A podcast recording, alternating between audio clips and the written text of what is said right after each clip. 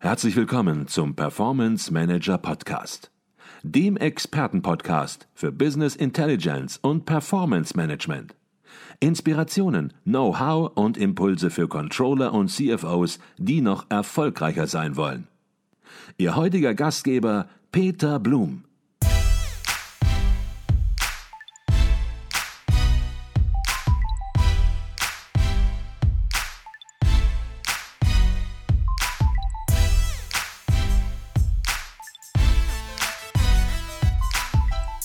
Herzlich willkommen im Performance Manager Podcast. Mein Name ist Peter Blum.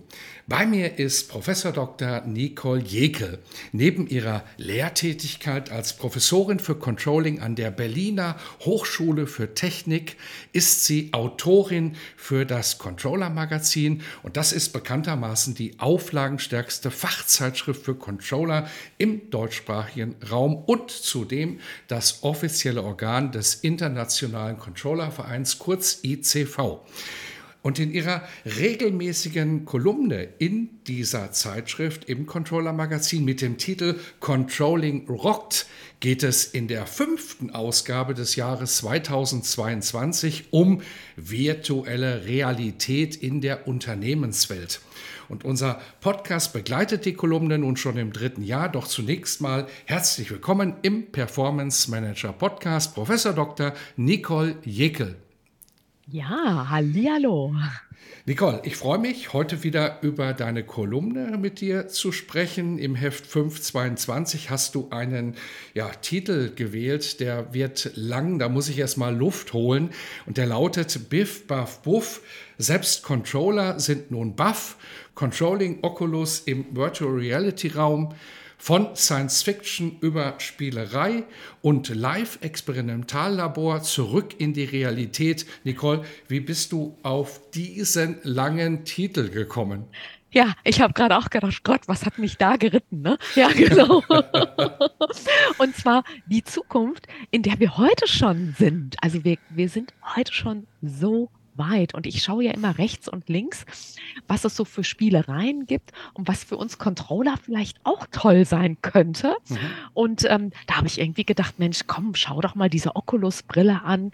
Wie kann man die vielleicht auch im Controlling integrieren? Was mhm. kann man damit machen? Mhm. Und darüber wollen wir jetzt natürlich sprechen. Du hast gesagt, du guckst immer rechts und links und dann bist dir die Oculus-Brille sozusagen über den Weg gelaufen. Und ja, wie das in deiner Kolumne auch häufig so ist, deine Kolumne basiert oft auf persönlichen Erfahrungen. Vielleicht erläuterst du ein bisschen deine persönliche Erfahrung. Wie hast du dich dem Thema Virtual Reality oder Augmented Reality genähert? Ja, also ähm, ich war ja mal 20 Jahre bei Nixdorf, Siemens, Nixdorf und Siemens. Jetzt bin ich ja schon 14 Jahre Professorin. Also Technik fasziniert mich ja schon seit eh und je und Prozessoptimierung. Dann kamen aber Studierende mal vor Jahren schon vorbei und haben darüber ihre Bachelor- und Masterarbeiten geschrieben. Und ich habe immer gedacht, was ein Spielekram, was soll man denn damit in der Unternehmenswelt tun? Dann kamen die ersten Unternehmen und da habe ich genauso gedacht. Aber ich muss ehrlich sagen, ich habe immer mit einem Auge auch überlegt, wann wird das denn ernst? Und ich glaube, jetzt ist der Zeitpunkt, dass wir uns wirklich damit beschäftigen können, wenn wir Prozesse darstellen wollen. Also, dass wir die durch so künstliche Brillen den Kunden, Lieferanten und Mitarbeitenden irgendwie noch schöner darstellen können und Menschen noch besser mitnehmen können. Also mhm. ich bin jetzt richtig ein Verfechter davon geworden und denke, gerade wenn wir unsere Nachhaltigkeitsberichterstattung jetzt alle schön schreiben werden, ähm, dass man das so schön auch äh, in den neuen Medien mit aufnehmen kann. Mhm. Ja. Da sprechen wir gleich auch noch ganz konkret mhm. drüber und werden auch uns noch einige Praxisbeispiele sozusagen nicht überlegen, sondern sozusagen aus der Praxis berichten, wie die Themen eingesetzt werden heute schon. Und dass sie eingesetzt werden, das belegt auch eine Studie, die du erwähnst, IDG Business Media GmbH, eine Studie aus dem Jahre 2019. Und dort wurde untersucht, wie weit ist denn ja, Virtual Reality und Augmented Reality schon in der Praxis angekommen. Äh, wie ist es angekommen? Ja, ich nenne mal zwei Beispiele. Also die virtuelle Reality, also VR, ähm, da ist dann ja immer, da wird die Außenwelt immer ausgeblendet. Also deshalb kann man sich das Ganze einfach merken, es ist so virtuell, es ist künstlich. Das heißt also, da ist nichts von der Außenwelt dabei. Und da habe ich mit jemandem mal Tischtennis gespielt in einem virtuellen Raum. Das heißt, ich war da echt drin und ein guter Freund war da echt drin. Und ähm, das ist so eine virtuelle Sportwelt, nenne ich sie mal. Und dann gibt es die AR, die Augmented Reality. Ähm, das ist zum Beispiel die IKEA-App. Ähm, da werden, also da ist die echte Welt und da werden künstliche Bilder überlagert in der echten Welt. Und da kann man sich quasi einrichten und mal gucken im eigenen Raum, wie sieht so ein IKEA-Sofa aus? Da hinten in der Ecke oder doch in einer anderen Ecke oder ein anderes Sofa oder gar kein Sofa oder ein Tisch.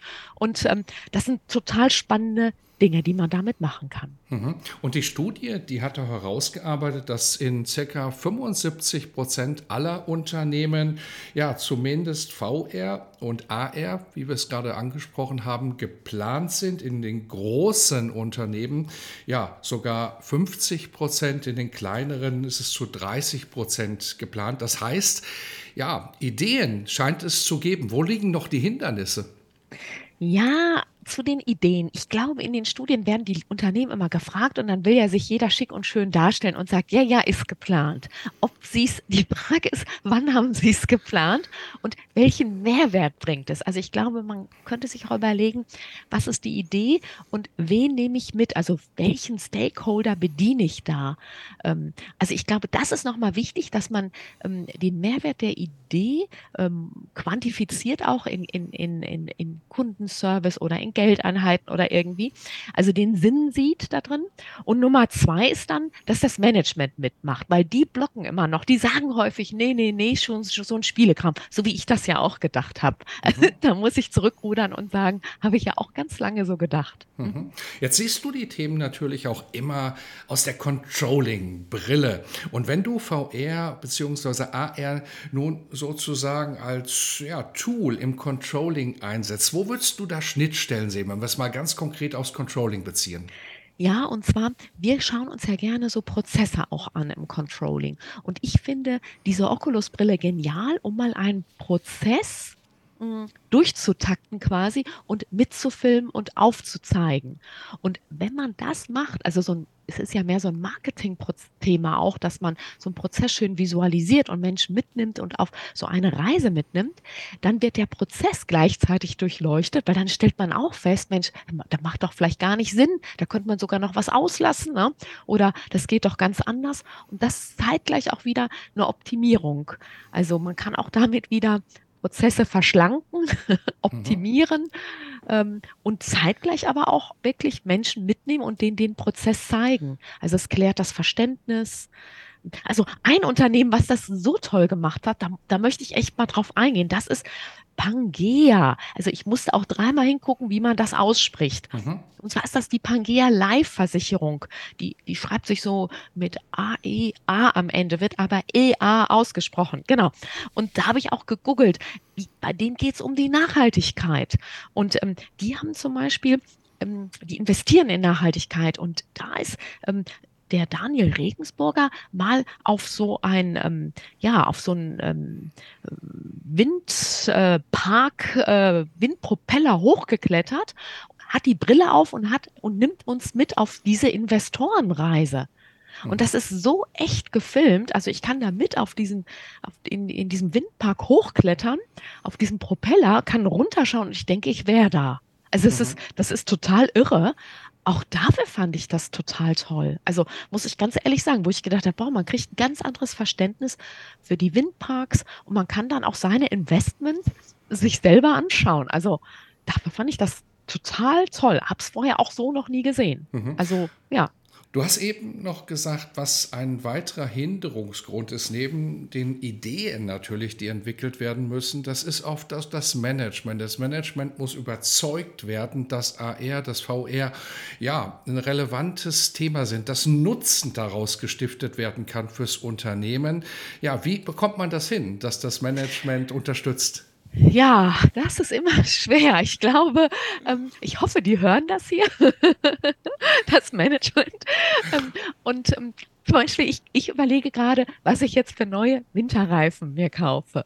Und dann habe ich gedacht, da fehlt mir so ein bisschen die Fantasie, wie das aussieht. Also diese Fantasie haben vielleicht andere Menschen und ich nicht. Und da dachte ich, das würde ich mir jetzt super mit so einer Brille an meinem Auto ansehen, ob das jetzt mhm. hübsch aussieht. Mhm. Und ähm, so vielleicht müsste man ähm, so ein paar Szenarien denen einmal vorspielen und dann müssen die auch überlegen, ja, vielleicht, wie passt das in mein Leben? Also ich denke auch gerade in, in meinen Ferienwohnungen und so, wie ich das da noch mehr einbauen kann. Also mhm. ähm, ja, fantasievoll rangehen und nutzen. Also es muss natürlich immer erst Hirn einschalten, dann Technik, ne? Erst ah, das hirnige Dasein, sagt ja mein mhm. Mann immer so schön, der Thorsten Jekel. Ähm, dass dann äh, ja der Mehrwert erstmal da ist. Ne? Aber der kommt dann, oder man joggt eine Runde rüber oder diskutiert es mit Peter Blum, liest das Controller-Magazin und plötzlich ist die Idee dann da. Mhm. Ja.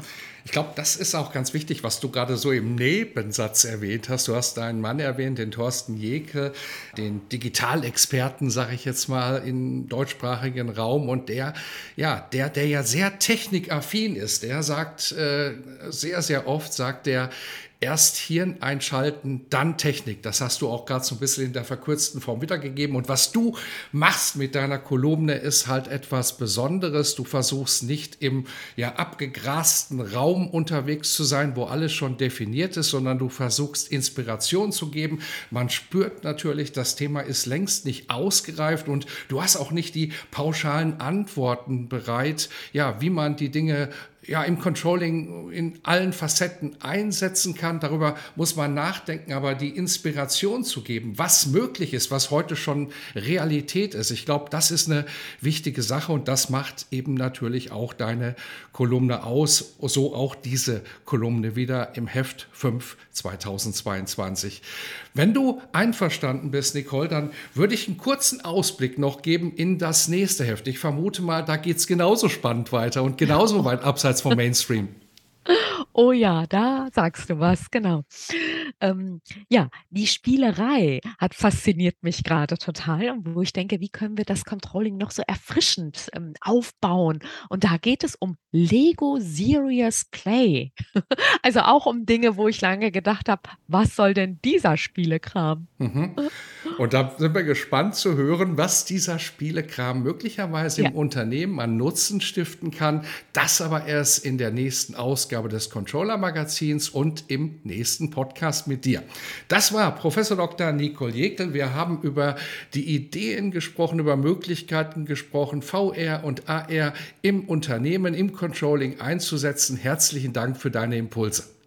Super, vielen Dank.